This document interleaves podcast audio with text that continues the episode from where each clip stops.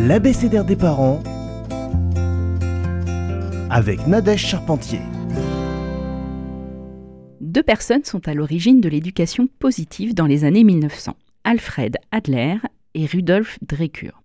Alfred Adler met en évidence qu'un déséquilibre organique, c'est-à-dire une maladie, a un impact sur le psychisme.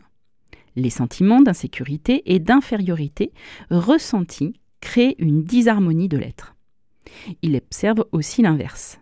Ainsi, l'environnement a un impact sur le fonctionnement interne de l'être. Il démontre que des exigences fortes et répétées qui font ressentir un sentiment d'insécurité et d'infériorité placent l'organisme en déséquilibre. C'est le début de la psychopédagogie. Rudolf Drekur, quant à lui, collabore avec Alfred Adler et a élaboré des méthodes scolaires visant à entretenir la liberté et la responsabilité de l'enfant.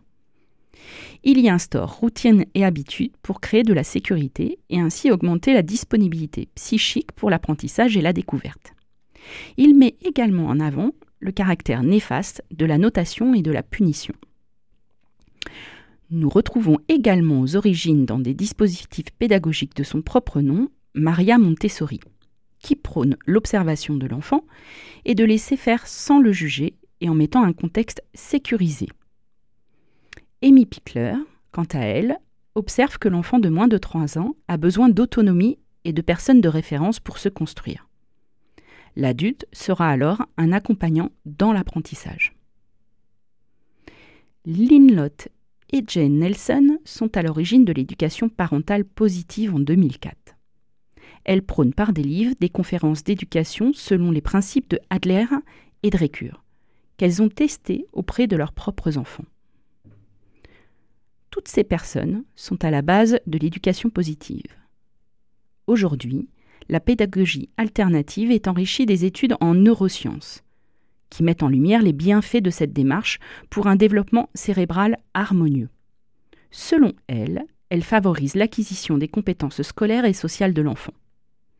Néanmoins, il serait plus judicieux de ne pas confondre la discipline positive ou l'éducation bienveillante avec la parentalité positive. Selon le professeur M. Seligman, la parentalité basée sur la psychologie positive est centrée sur trois concepts clés l'émotion positive, la force de caractère et les valeurs. En d'autres termes, le but de la parentalité basée sur la psychologie positive est d'exprimer des émotions positives inconditionnelles et abondantes, ainsi que d'identifier les forces de l'enfant afin de promouvoir son bien-être. Bah, je peux pas dire qu'il est beau ton dessin, mon cœur, parce qu'il est, euh, il est moche. Voilà, tout est moche, mais c'est pas grave, parce que t'es pas Botticelli, t'as 4 ans. Voilà, déjà le stylo, hop, on tient à l'endroit. Et puis voilà, puis c'est quoi ça? Une licorne? Non, non, c'est pas une licorne, ça. Je suis désolée.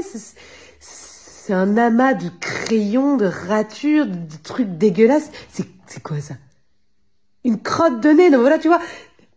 Voilà, c'est moche. C'est moche, mais c'est pas grave. Voilà, tu tentes, tu te fais plaisir, tu t'éclates, c'est le principal. Allez, tu te fais plaisir. Qu'en est-il vraiment? Est-ce qu'actuellement, nous voyons dans cette parentalité positive les effets bénéfiques sur l'éducation de nos enfants? Allons plus loin dans le prochain épisode et découvrons plus amplement les principes de la parentalité positive.